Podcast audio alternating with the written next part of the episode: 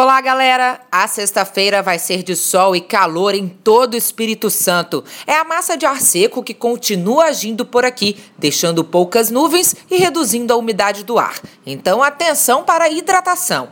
Não há previsão de chuva. As temperaturas sobem rapidamente logo pela manhã e à tarde o calor toma conta. Em Vila Velha, na Grande Vitória, os termômetros podem alcançar os 31 graus.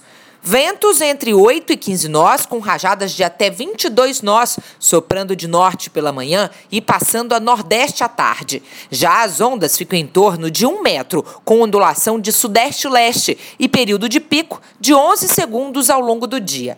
Maré alta às 5 e meia da manhã, 1 metro e 25. Depois ela seca até chegar aos 32 centímetros às 11 e meia da manhã.